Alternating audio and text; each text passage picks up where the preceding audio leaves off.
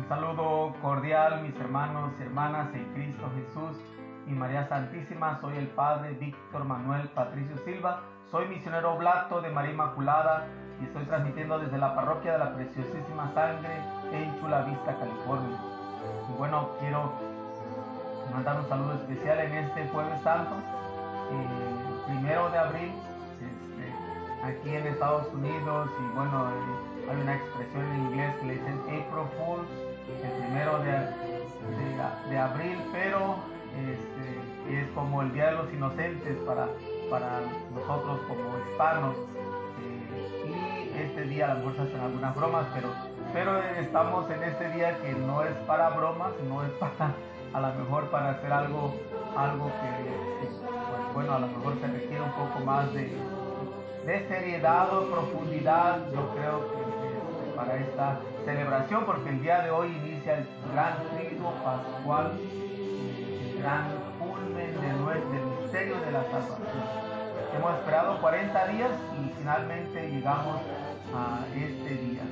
A partir de ese momento ya el morado ya no es un color, eh, se va a usar eh, a partir de ahora, eh, hoy inicia el blanco, mañana el rojo y el sábado de, gloria o el sábado, sábado, de la vigilia pascual va a ser blanco también y de ahí va a haber 50 días en los cuales vamos a estar pues todo de blanco por la gloria, por la gran festividad de la resurrección del Señor.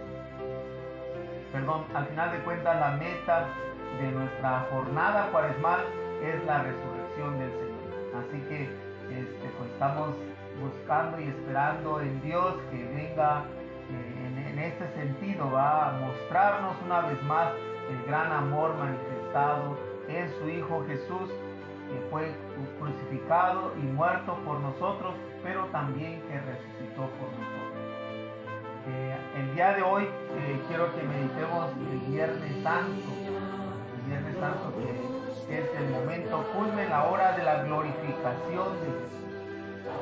Así que vamos a, iniciar en este día, primeramente felicitando a quienes estén cumpliendo años, hoy mañana, a, lo mejor si estamos un poco anticipando, este, quienes estén cumpliendo años en este primero de, de abril, que es el día de hoy, felicidades, felicidades a quienes están cumpliendo algún aniversario, este, que Dios les siga bendiciendo.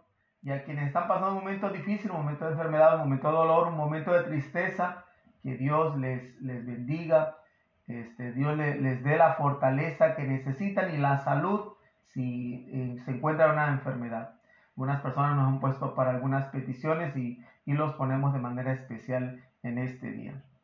Pues bueno, vamos a iniciar esta sesión de vitaminas este, encomendándonos en la gracia de Dios. ¿Qué mejor que llenarnos de la pasión del Señor, de este momento tan especial.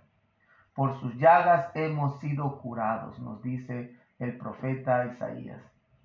Por su pasión y cruz hemos alcanzado la redención. Así que vamos a, dejar que esta vitamina que es hasta cierto punto la meditación de la pasión del Señor, pues sea quien nos, nos dé vida nueva, que seamos lavados por la sangre del Cordero, que la sangre del Cordero purifique y limpie nuestras vidas, nuestras situaciones que a lo mejor no han trabajado como debería de ser. Pues vamos a iniciar encomendándonos en la presencia de la Santísima Trinidad en el nombre del Padre, del Hijo y del Espíritu Santo. Amén. Venid, adoremos a Cristo, Hijo de Dios vivo, que nos redimió con su sangre. Gloria al Padre y al Hijo y al Espíritu Santo, como era en el principio, ahora y siempre, por los siglos de los siglos. Amén. Hacemos el himno. Alma, parece que se desmorona la torre aquella de tan fuerte altura, pues tal es su congoja y su tristura, que ya la muerte de vencer blasona. Entre amar y morirse desazona, queriendo y no queriendo, en guerra dura, beber y no beber esa amargura que el hombre aparta y busca la persona. Muerto parece el que te asusta vivo, porque tomes así mayor licencia. Como sufre, estará tan compasivo. Como llora, tendrá tan dulce ciencia. Hora que está tan solo y pensativo, es el instante de pedirte audiencia. Amén. Un himno que nos recuerda a nosotros a, mirarnos hacia adentro, hacia nuestra alma. Y por eso empieza diciendo, este himno va dirigido a nuestra alma. Dice, alma, parece que se desmorona aquella torre que, de tan fuerte altura. Eh, mirar a Jesús en la cruz es como mirar esa torre que se desmorona. Yo creo que los discípulos experimentaron esto. En él habían puesto todas sus esperanzas. En él habían visto eh, el Mesías que venía con poder para destruir y para vencer todo. Y verlo en la cruz, verlo morir en la cruz, es como que esta torre se desmorona y se despedaza. Es perder todas las esperanzas que había.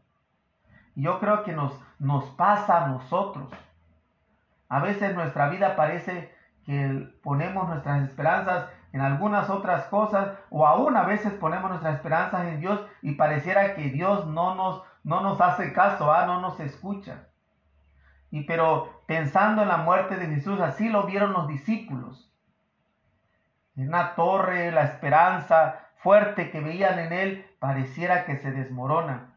Dice, este, entre amar y morir se desazona, queriendo, no queriendo, en guerra dura, beber y no beber esa amargura que el hombre aparta y busca a la persona. Eh, es entre el amar y el morir. Jesús que en el amor decide morir. Eh, queriendo y no queriendo, dice, en guerra dura. Eh, en esta guerra, en esta batalla que él tuvo que enfrentar, la guerra en la cual él peleaba por amor, peleaba en el nombre de la paz, peleaba esta guerra, a lo mejor y no para vencer o para vencer de una manera diferente del mundo, vencer muriendo, no vencer no queriendo morir, sino vencer muriendo para que podamos entender la muerte de otra manera diferente. Eh, dice, muerto parece el que te asusta vivo. Eh, el Dios que hasta cierto punto eh, sabemos que nos exige, y digo, nos exige no, no en el sentido de obligarnos, pero sí nos exige por el amor que nos tiene. ¿ah? Dice, porque tomes así mayor licencia, cómo sufre estará compasivo, cómo llora tendrá tan dulce ciencia. En este Dios que que nos da su vida, que a través de su vida nos ha enseñado cómo vivir nuestras vidas. En Jesús encontramos la humanidad en toda la expresión de la palabra.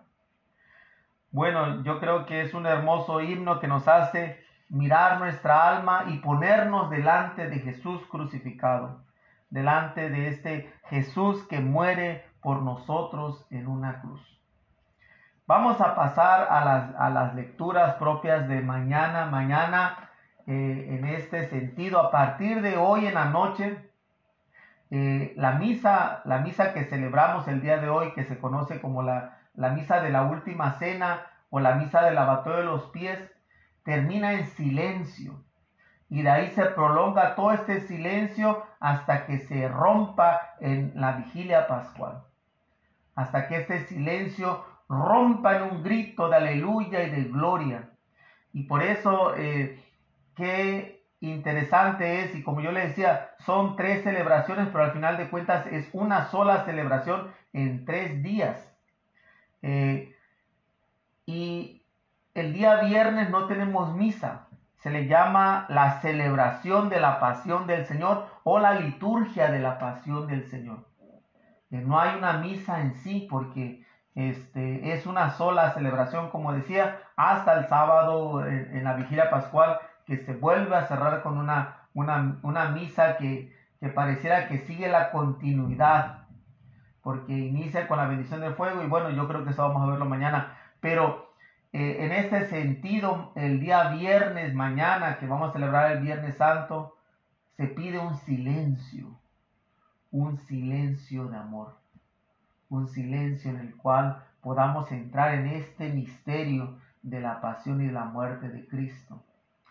Eh, no, no, hay una misa, no hay sacramentos. De hecho, este, estos días no hay ningún otro sacramento más que a lo mejor la unción de los enfermos en caso de alguien que esté muriendo, en caso de emergencia. Pero en sí no hay ningún otro sacramento. Eh, porque se, se quiere todo centrar en este misterio de la salvación. Así que vamos a, escuchar las lecturas para, para esta celebración de la pasión del Señor. Y la primera lectura viene del libro del profeta Isaías, capítulo 52, eh, del 13 y llega hasta el 53 al 12. Está abarcando prácticamente como si fuera la mitad de, un, de un capítulo y la mitad del, siguiente capítulo, el 52, 13 hasta el 53, 12. Vamos a escuchar esta lectura del profeta Isaías. Dice, He aquí mi siervo, perdón, he aquí que mi siervo prosperará. Será engrandecido y exaltado. Será puesto en alto. Muchos se horrorizaron al verlo porque estaba desfigurado su semblante, que no tenía ya aspecto de hombre, pero muchos pueblos se llenaron de asombro. Ante él los reyes cerraban la boca, porque verán lo que nunca se les había contado, y comprenderán lo que nunca se habían imaginado. ¿Quién habrá de creer lo que hemos anunciado? ¿A quién se le revelará el poder del Señor? Creció en su presencia como planta débil, como una raíz en el desierto. No tenía gracia ni belleza. No vimos en él ningún aspecto atrayente, despreciado y rechazado por los hombres, varón de dolores, habituado al sufrimiento, como uno del cual se aparta la mirada despreciado y desestimado. Él soportó nuestros sufrimientos y aguantó nuestros dolores. Nosotros lo tuvimos por leproso, herido por Dios y humillado, traspasado por nuestras rebeliones, triturado por nuestros crímenes. Él soportó el castigo que nos trae la paz. Por sus llagas hemos sido curados. Todos andábamos errantes como ovejas, cada uno siguiendo su camino, y el Señor cargó sobre él todos nuestros crímenes.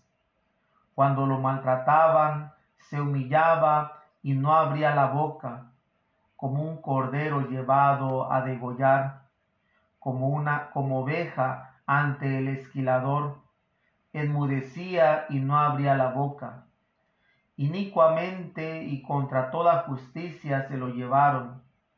¿Quién se preocupó de su suerte? Lo arrancaron de la tierra de los vivos, lo hirieron de muerte por los pecados de mi pueblo, le dieron sepultura con los malhechores a la hora de su muerte, aunque no había cometido crímenes ni hubo engaño en su boca. El Señor quiso triturarlo con el sufrimiento. Cuando entregue su vida como expiación, verá a sus descendientes, prolongará sus años, y por medio de él prosperarán los designios del Señor. Por las fatigas de su alma verá la luz y se saciará.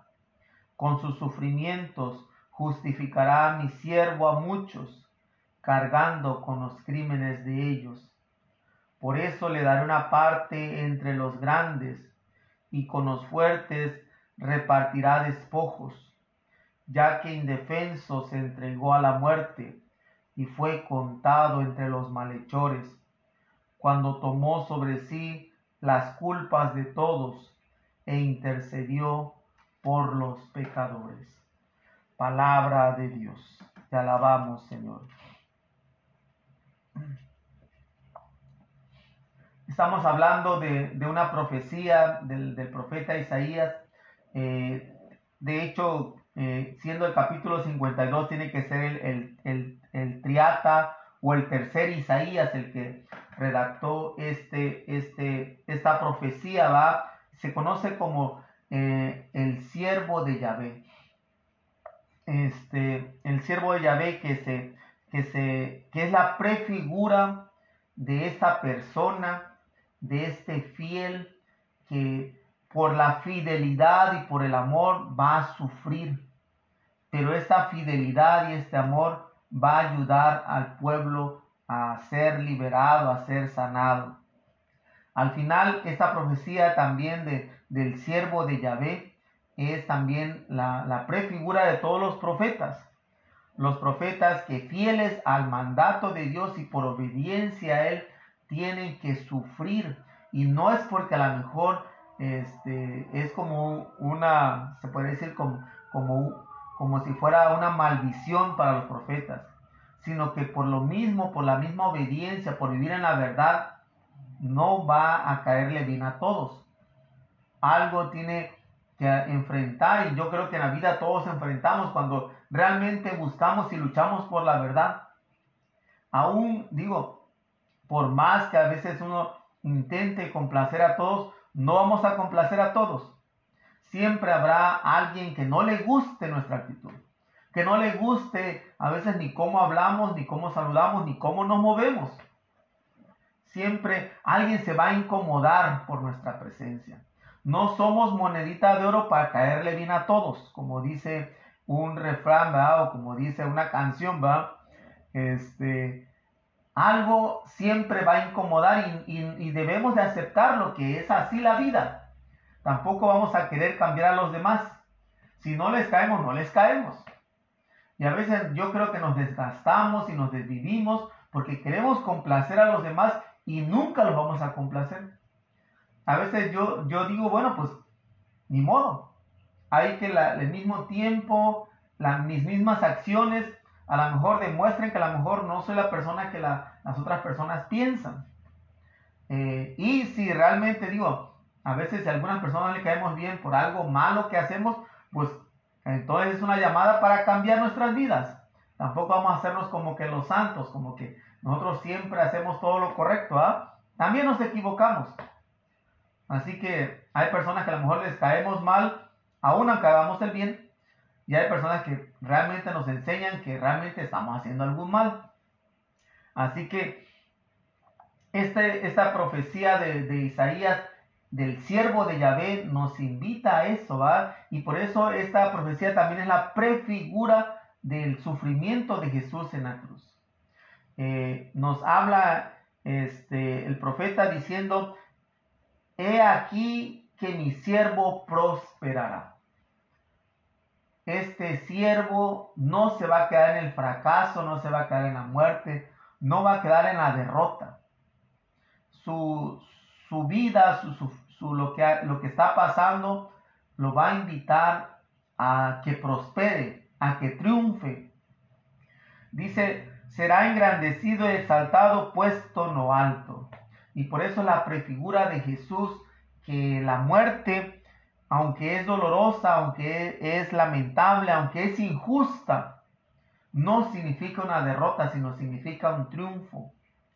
Y, dice, muchos se horrorizaban al verlo porque estaba desfigurado su semblante, no tenía aspecto ya de hombre y por eso el ver a Jesús en, en su pasión y especialmente en algunas imágenes que a veces, digo, este, nos muestran una parte de lo que puede ser la, pasión, la sangre, el, descarnarse, va, el cuerpo que, que es este, prácticamente como esta, esta imagen que nos muestra este, el, profeta, dice, ya no tenía ya aspecto de hombre, parecía algo que, que no te lo puedes imaginar, dice, muchos el pueblo se asombraron, los reyes cerraban la boca, dice, porque veían lo que nunca se les había contado y comprenderán lo que nunca se habían imaginado. Imagínense esta imagen de algo que a lo mejor puede ser totalmente eh, el extremo, que no, no podemos ni imaginar ni pensar. Alguien que no tiene ya aspecto de hombre por todo lo que se le hizo, por todo lo que ha pasado. Dice, dice, creció en, en, su presencia como planta débil, como una raíz en el desierto. Dice, no tenía gracia ni belleza, no vimos en él ningún aspecto atrayente, despreciado y rechazado por todos, varón de dolores, habituado al sufrimiento como del cual se aparta la mirada, despreciado y desestimado. Jesús quiso en su muerte pensar en aquellos que más sufren. Mis hermanos, nosotros sufrimos ciertamente en algún momento de nuestra vida, a lo mejor en este momento podemos estar sufriendo algo. Pero a veces, mis hermanos, nuestro sufrimiento no se compara en nada con el sufrimiento de otras personas que viven día y noche en la pobreza, viven día y noche en la guerra, viven día y noche en el dolor, en la enfermedad. Nuestro sufrimiento a veces no se compara en nada con tantas personas que son abusadas, son golpeadas, son humilladas, son despreciados, son tirados a la calle como animales. A veces nosotros sufrimos, pero a Jesús quiso en su muerte en la cruz, quiso en su muerte en la cruz asemejarse a lo más extremo del sufrimiento humano que puede estar existiendo todavía. Jesús quiso mirar y, el profeta nos presenta esta figura del siervo de Yahvé como aquel que quiso, quiso hasta cierto punto que los demás se reflejaran, especialmente aquellos que sufren más. Yo les he, contado esta historia, perdón, de, Madre Teresa, cuando habla de, del sufrimiento y cuando habla de aquellos que mueren por falta de amor, que es peor que los que mueren por pobreza. De, este trabajo tan, tan radical y tan hermoso hasta cierto punto, pudiéramos decir, que hacen las hermanas de la caridad que hacen los hermanos de la caridad por los moribundos, especialmente en aquellos lugares tan pobres como, como lo es la, India y otros países, hasta puede ser nuestros países, donde hay gente que muere por la pobreza, pero sobre todo muere en soledad, muere por falta de amor. Madre Teresa que, que nos presenta esta, estas imágenes o nos presenta estos testimonios en los cuales dice de ir a recoger a moribundos que están en las calles porque la familia ya no lo quiere y los tira como, para, como animales en la calle. Y que ellos van y recogen a los moribundos, a veces agusanados, a veces con llagas. Y ellos tienen, ella, ellas, las, las misioneras tienen que llevarlos, limpiarlos, bañarlos, eh, darles el amor, el cuidado que ellos necesitan. Y por eso yo a veces digo, mis hermanos, nuestro sufrimiento a veces no se compara con el sufrimiento de otras personas. Y no es que a lo mejor yo quiera decir que, ay, eh, no, no te debes de quejar, no te... Digo, a veces es mirar más allá, porque a veces nos miramos solamente a nosotros y no miramos más allá. Yo sé que hay situaciones que vivimos que nos duelen que, nos, nos entristecen, que nos frustran. Pero miremos a veces más allá de nuestro sufrimiento. Que eso nos ayude a encontrar un poco de fortaleza, de paz y de, de luchar por salir por donde estamos. Y por eso esta figura del siervo de Yahvé es tan impactante, porque este, dice, Él soportó nuestros sufrimientos y aguantó nuestros dolores. Lo tuvimos por leproso, el leproso de, que nadie se le acerca, que muere y vive solo. Eh, eh, herido por Dios, humillado, traspasado por nuestras rebeliones, triturado por nuestros crímenes. Esta es la figura perfecta de Jesús muriendo en la cruz. Él soportó el castigo que nos trae la paz. Él sufrió el castigo que nos trae la paz. Dice, por sus llagas hemos sido sanados.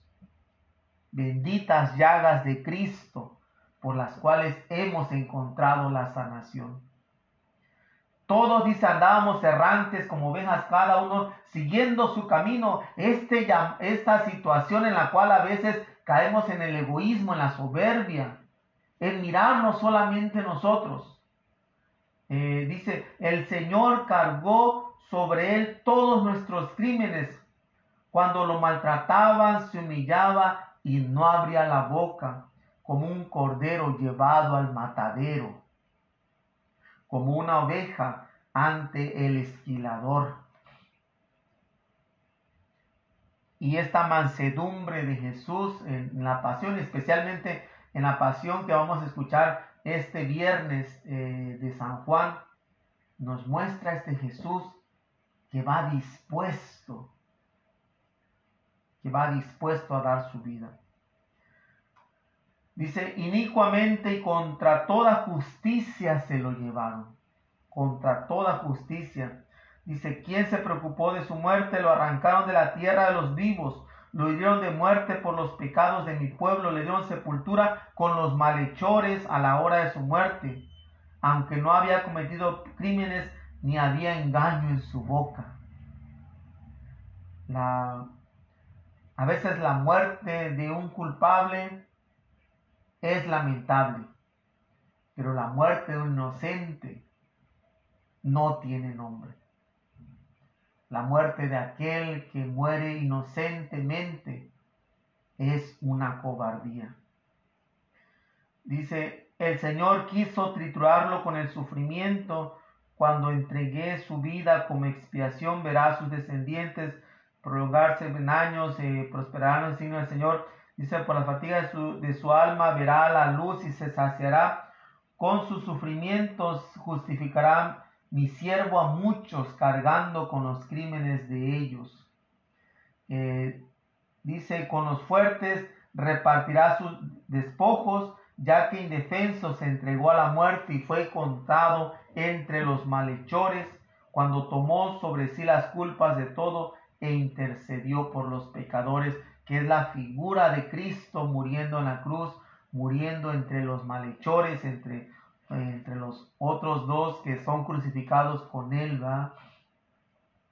Eh, pero dice, sobre, sobre sí, cuando tomó sobre sí las culpas de todos e intercedió por los pecadores. Al final es él toma todo el pecado del mundo, lo carga sobre sí y ese es nuestra, nuestro perdón, nuestra liberación. Esa es el, la limpieza de nuestras culpas y de todo lo que hemos vivido. Vamos ahora a pasar al Salmo 30. Este, dice, Padre, en tus manos encomiendo mi espíritu. A ti, Señor, me acojo, que no quede yo nunca defraudado en tus manos encomiendo mi espíritu, y tú, mi Dios leal, me librarás. Se burlan de mí mis enemigos, mis vecinos y parientes de mí se espantan. Los que me ven pasar huyen de mí. Estoy en el olvido como un muerto, como un objeto tirado en la basura. Pues yo, Señor, en ti confío. Tú eres mi Dios y en tus manos está mi destino. Líbrame de los enemigos que me persiguen Vuelve, Señor, tus ojos a tu siervo, y sálvame por tu misericordia. Sean fuertes y valientes de corazón, ustedes los que esperan en el Señor. Gloria al Padre y al Hijo y al Espíritu Santo, como era en el principio, ahora y siempre, por los siglos de los siglos. Amén. Padre, en tus manos encomiendo mi espíritu. Eh, es una respuesta prácticamente a la primera lectura. Nos habla una vez más de, cómo se burlan de, este, en este caso, de, esta, de este salmista. Dice, mis vecinos y parientes de mí se espantan, los que me ven pasar huyen de mí, estoy en el olvido como un muerto, como un objeto tirado en la basura. Eh, es prácticamente la misma la misma conexión con este siervo de Yahvé. Dice, pero en tus manos encomiendo mi espíritu y tú, mi Dios leal, me librarás. Eh, en medio del sufrimiento que a veces vivimos, encomendarnos a Dios. En tus manos, Señor, encomiendo mi espíritu y tú, mi Dios leal, me librarás. Qué hermosa manera de, ofrecerse y entregarse a la divina voluntad de Dios. En tus manos te encomiendo lo que soy, lo que tengo. Como diría a lo mejor, y este viernes empieza la novena a la Divina Misericordia y, la, la, invocación o la ejaculatoria dice, Jesús, en ti confío. Es en tus manos encomiendo mi espíritu, como Jesús lo va a decir también en la cruz. Padre, en tus manos encomiendo mi espíritu. En medio del sufrimiento hasta el extremo, en medio del sufrimiento que a lo mejor vivimos, en medio del sufrimiento que a veces eh, para nosotros es tan pesado, poder decir, Padre, en tus manos encomiendo mi espíritu y tú, mi Dios leal, me librarás. Eh, dice, pero yo, Señor, en ti confío, tú eres mi Dios, en tus manos está mi destino, líbrame de mis enemigos que me persiguen, en tus manos está mi destino. Dice, vuelve, Señor, tus ojos a tu siervo, sálvame por tu misericordia. Y de ahí lanza este salmista a todos los que, los que esperan el Señor, dice, sean fuertes y valientes de corazón. Mis hermanos, yo creo que este llamado, este, este grito de este salmista es para nosotros. Seamos fuertes y valientes de corazón.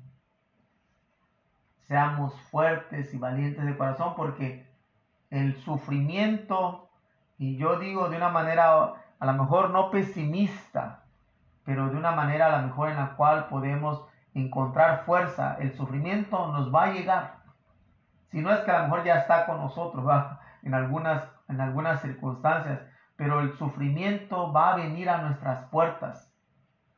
Pero seamos fuertes y valientes de corazón, porque confiados en Dios, encomendados en Dios, encomendándonos nosotros, encomendando otros, podemos salir de ese sufrimiento y al final, como decía la primera lectura, mi siervo triunfará. Vamos a pasar a la segunda lectura.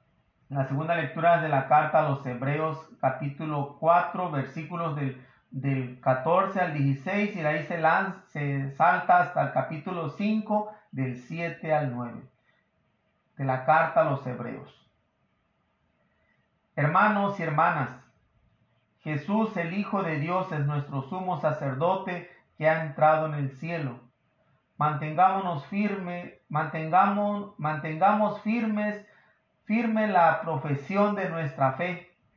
En efecto, no tenemos un sumo sacerdote que no sea capaz de compadecerse de nuestros sufrimientos, puesto que él mismo ha pasado por las mismas pruebas que nosotros excepto el pecado. Acerquémonos, por lo tanto, con plena confianza al trono de la gracia para recibir misericordia, hallar la gracia y obtener ayuda en el momento oportuno. Precisamente por eso Cristo durante su vida mortal ofreció oraciones y súplicas con fuertes voces y lágrimas, aquel que podía librarlo de la muerte, y fue escuchado por su piedad A pesar de que era el Hijo, aprendió a obedecer padeciendo y llegado a su perfección se convirtió en la causa de la salvación eterna por todos los que lo obedecen. Palabra de Dios, te alabamos Señor. Un hermoso, un hermoso eh, pues cántico, lectura de, de, la carta a los hebreos, ¿va? Este, nos habla sobre este, sobre Jesús como sumo sacerdote. Jesús como el sumo sacerdote dice que ha entrado en el cielo, eh, que mantengamos esta, mantengamos firme la profesión de nuestra fe, en lo que creemos, en lo que vivimos. Eh, dice, no tenemos otro, otro sumo sacerdote capaz eh, de compadecer de nuestros sufrimientos, pues él mismo ha pasado por las mismas pruebas que nosotros, menos en el pecado. Alguien que puede compadecerse de nosotros es aquel que ha sufrido. Y por eso nosotros cuando sufrimos podemos entender y compadecernos de otros. Por eso cuando enfrentamos el sufrimiento tenemos esta capacidad también de, compadecernos de los demás. Eh, dice, acerquémonos, por lo tanto, con confianza al trono de la gracia. E, e, es hermosa esta expresión, va. Acerquémonos con plena confianza al trono de la gracia para recibir la misericordia, hallar la gracia y obtener ayuda en el momento oportuno en el trono está el juez, está el rey que va a juzgar. Pero en este caso no es un rey, no es un juez que tengamos que tenerle miedo. Es un rey, es un juez que nos va a llenar de sus gracias, nos va a dar su misericordia, nos va a ayudar en el momento oportuno. Por lo tanto, no hay que tenerle miedo a Dios. No hay que a lo mejor pensar que tenemos que, tenerle miedo a este, a este rey, a este Dios. Acerquémonos porque Él vivió lo que nosotros vivimos, se hizo humano como nosotros, siendo Dios, quiso vivir como nosotros para, para darnos vida, para saber lo que nuestros sufrimientos. Por lo tanto, no tenemos que sentirnos alejados de Él, sino cercanos a Él, porque Él padeció por nosotros y vivió nuestros sufrimientos. Eh, dice, por eso dice cuando Jesús eh, durante su vida mortal ofreció oraciones y súplicas como todo sacerdote, va, con voces fuertes y lágrimas, aquel que lo, que lo podría librar de la muerte y fue escuchado por su piedad aquel que lo libró de la muerte murió, pero resucitó, lo libró de la muerte eterna. Dice, a pesar de que el Hijo aprendió a obedecer padeciendo. Esta otra hermosa expresión, aprendió a obedecer padeciendo. En el sufrimiento se prueba el amor. Y dice, y llegado a su perfección se convirtió en la, en la causa de la salvación eterna para todos los que lo obedecen.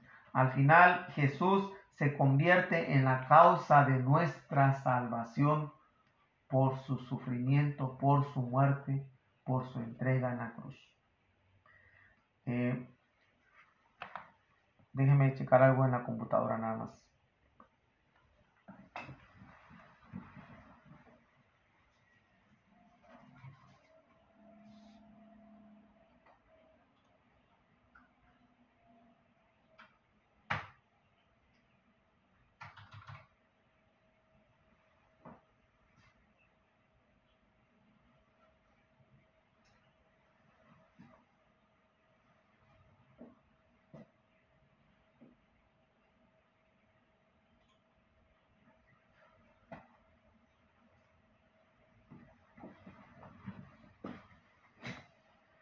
A veces me, cuestiona la tecnología que según tiene que darnos y a veces nos complica las cosas. este, bueno, quiero que pasemos al, Evangelio que, a lo mejor es, es rico en, toda la, extensión de la, de la, palabra y eh, a lo mejor no voy a leer el, el, relato de la pasión porque me gustaría que ustedes lo leyeran con calma, lo leyeran este, así de manera, eh, si es posible, a solas o si es posible en familia, que lo puedan leer y meditar. Eh, a pesar de que lo van a escuchar este, en la celebración de, la liturgia de ese día, de la celebración de la pasión del Señor, lo van a volver a escuchar, pero yo creo que el relato de la pasión vale la pena ser meditado de manera personal, de manera en silencio, de manera solemne, eh, donde nos enfoquemos y entremos eh, de una manera especial a este relato tan hermoso que cada año es el mismo, no cambia, es el mismo, el, mismo evangelio de, San Juan el que se usa para el Viernes Santo. Lo que sí quiero remarcar algunas cosas de ese evangelio porque vale la pena. Eh, sabemos que dice, es la pasión de un amor crucificado. Es la pasión de un amor crucificado la que van a escuchar ustedes. Eh, dice una de las palabras o de las palabras que escucharemos en el Evangelio es, tengo sed, se ha cumplido, inclinando la cabeza entregó el Espíritu. Cristo estaba, en Cristo estaba Dios reconciliando, reconciliando al mundo consigo mismo y tomando en cuenta las transgresiones de los hombres. Eh, Sabemos que en la cruz se expresa la pasión de Dios por la humanidad. En la cruz en la cual vemos este, este sentido se expresa la, se expresa la pasión de este Dios por nosotros, por todos los hombres y mujeres. Eh, en, en la cruz se une el Padre y el Hijo para convertirse en el amor crucificado. Eh, de, las, de las cosas sabemos que Él cargó la cruz hacia el Gólgota, sin más ayuda que su libertad y amor. En, este relato creo que de, de, San Juan no aparece Simón de Sirene. Este, déjeme ver.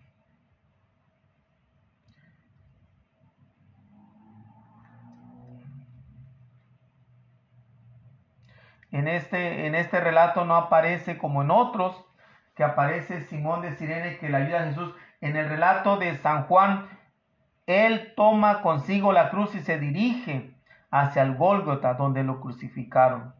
Eh, entonces, no, no, hay, no hay ninguna ayuda. Él solo, él solo toma con esta libertad y este amor, eh, se entrega a sí mismo para para cargar el sufrimiento de todos. La palabra que utiliza esta, esta expresión tengo sed, dice, es la sed de Jesús que nos recuerda la necesidad de Dios. No solo el hombre tiene sed de Dios, sino que Dios muestra en Jesús su sed del hombre. No es solamente nosotros los que tenemos, los que tenemos sed de Dios, sino que en Jesús se ve que Dios tiene sed de nosotros. Eh, entregó totalmente la vida, su espíritu, como fuente de vida.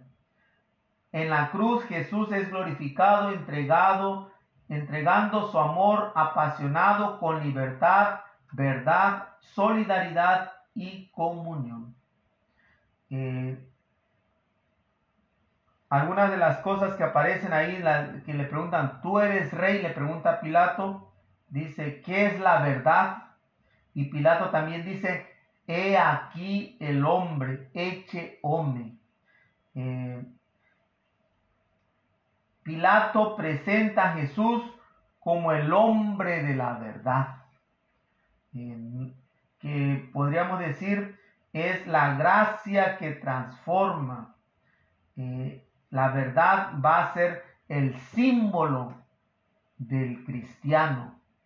Tenemos que vivir en la verdad porque eh, en Jesús, Jesús es el hombre de la verdad.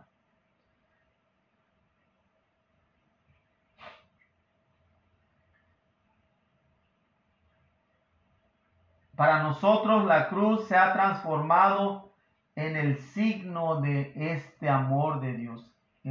la cruz, eh, vemos, en, la cruz vemos que el sufrimiento sigue siendo malo. No podemos decir que, ah, bueno, a, partir de ese momento el sufrimiento este, tiene algo de bondad.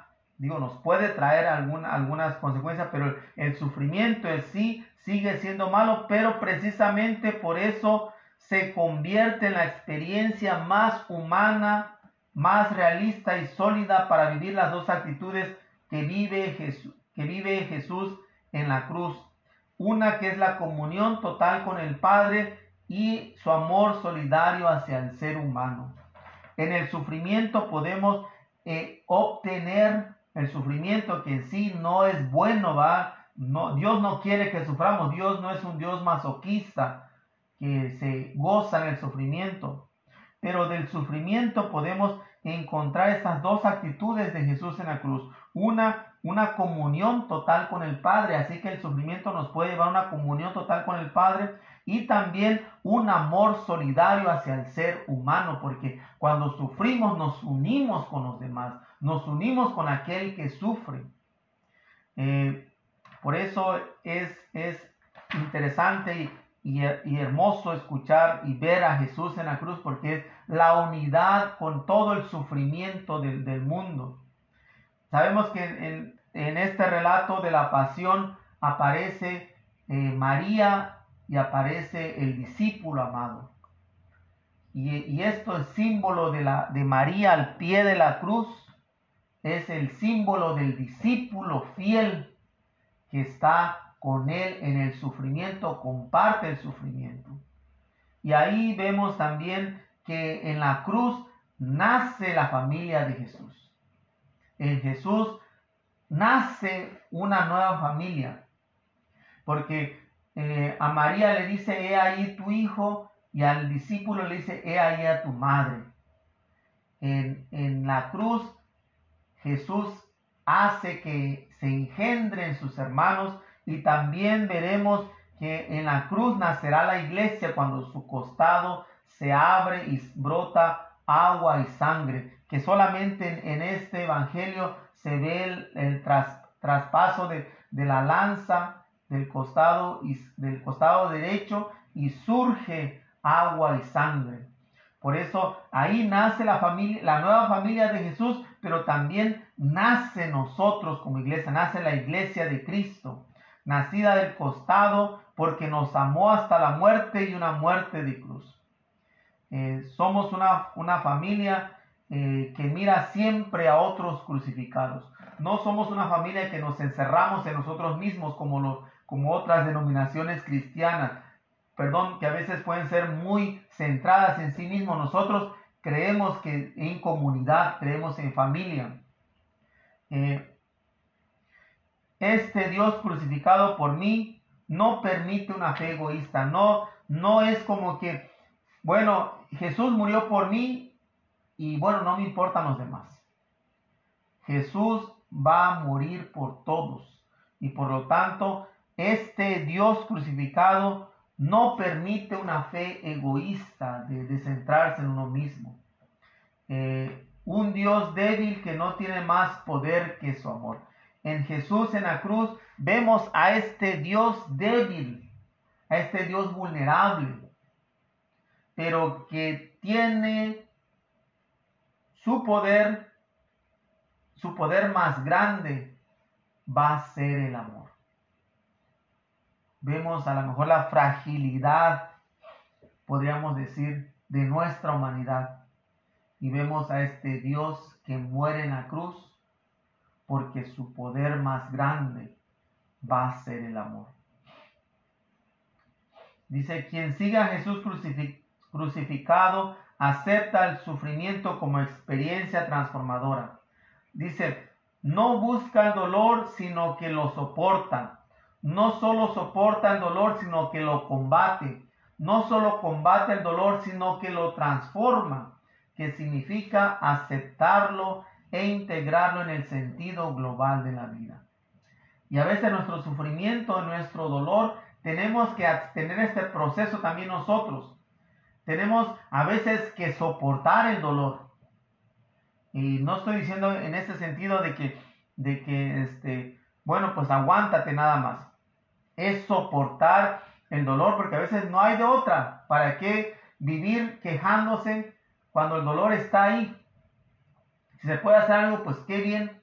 Pero a lo mejor necesitamos soportarlo, pero no solo soportarlo, sino, sino que también combatirlo, que era lo que a lo mejor decía, no, no es como que nomás, ay, voy a aguantarme y ya, bueno, voy a combatir este dolor, tratar de transformarlo, pero no sola, solamente combatir el dolor, sino transformarlo. Que al final esta transformación va a ser un aceptar el dolor, pero integrarlo a nuestra vida. Este es el, el gran regalo de Dios que al final, en medio del sufrimiento que hemos vivido todos, porque todos de una manera u otra hemos sido lastimados por alguien, por algo, que vivimos cuando éramos pequeños, cuando éramos jóvenes, cuando somos adultos. Hemos sufrido de una manera u otra, pero necesitamos aceptarlo, integrar ese dolor en nuestra vida para que pueda ser sanado, para que pueda ser transformado en algo mucho más grande. Eh, yo creo que en, medio de, este, de, esta lectura tan hermosa de, de Jesús muriendo en la cruz, nos quedamos solamente impactados de este gran amor de Dios. Un amor que lo transforma todo. Su muerte no fue una muerte sin sentido como tantas muertes a veces que, que podemos ver o a veces nuestro propio pecado que nos mata y que al final de cuentas no tiene ningún sentido. La muerte de Jesús tuvo un sentido muy grande. La muerte de Jesús nos trajo salvación. Jesús no sufrió por sufrir, porque ese, ese sufrimiento, cuando se sufre por sufrir, no tiene ningún valor. Pero cuando se sufre por amor, es redentor. Por eso Jesús sufrió por amor y por eso nos redimió, por eso nos salvó.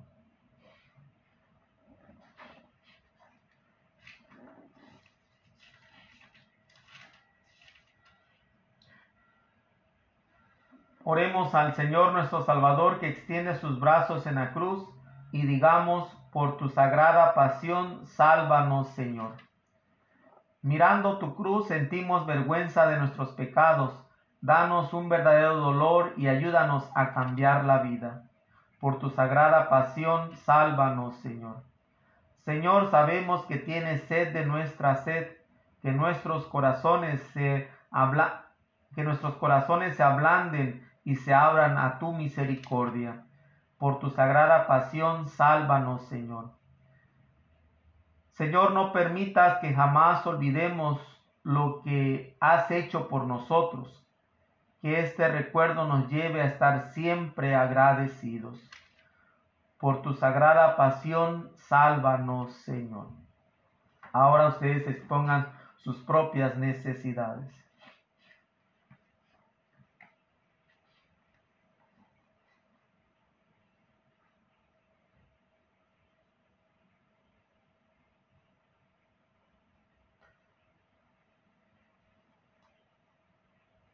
Por esas necesidades roguemos al Señor.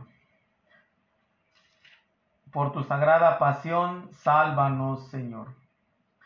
Pues ahora ofrecemos todas estas necesidades y las ponemos delante de la cruz de Jesús, eh, poniendo nuestras vidas, poniendo lo que somos, diciendo, Padre nuestro que estás en el cielo, santificado sea tu nombre, venga a nosotros tu reino, hágase tu voluntad en la tierra como en el cielo. Danos hoy nuestro pan de cada día. Perdona nuestras ofensas, como también nosotros perdonamos a los que nos ofenden. No nos dejes caer en tentación y líbranos del mal. Oremos. Mira, Señor de, mira, Señor de bondad a tu familia santa, por la cual Jesucristo nuestro Señor aceptó el tormento de la cruz, entregándose a sus propios enemigos. Por nuestro Señor Jesucristo, tu Hijo, que contigo vive y reina la unidad del Espíritu Santo y es Dios por los siglos de los siglos. Amén. El Señor esté con ustedes. Y la bendición de Dios Todopoderoso, Padre, Hijo y Espíritu Santo, descienda sobre ustedes y permanezca para siempre. Amén. Mis hermanos, en esta pues eh, en este momento de silencio que va a ser después de la, de la, de la celebración hoy del jueves santo, ojalá podamos mañana, eh, esta noche a lo mejor, guardar más silencio, un, un silencio interior, a veces más que exterior, ¿verdad? Porque a veces no podemos hacer que todos guarden silencio, pero al menos nosotros tener este silencio interior, de guardar estos días de una manera especial, que toque lo más profundo de nuestro ser especialmente hoy meditando la cena del Señor, pero mañana la pasión y la muerte de Jesús, poder entrar en este contexto de la Semana Santa. Que la sagrada, las, perdón, la preciosísima sangre de Cristo los cubre, los bendiga y los proteja y que, bueno, que podamos vivir esta Semana Santa, este trido pascual de una manera que nos transforme la vida. Sean felices ya que los demás sean felices. Que tengan un feliz día. Que Dios les bendiga y feliz jueves santo.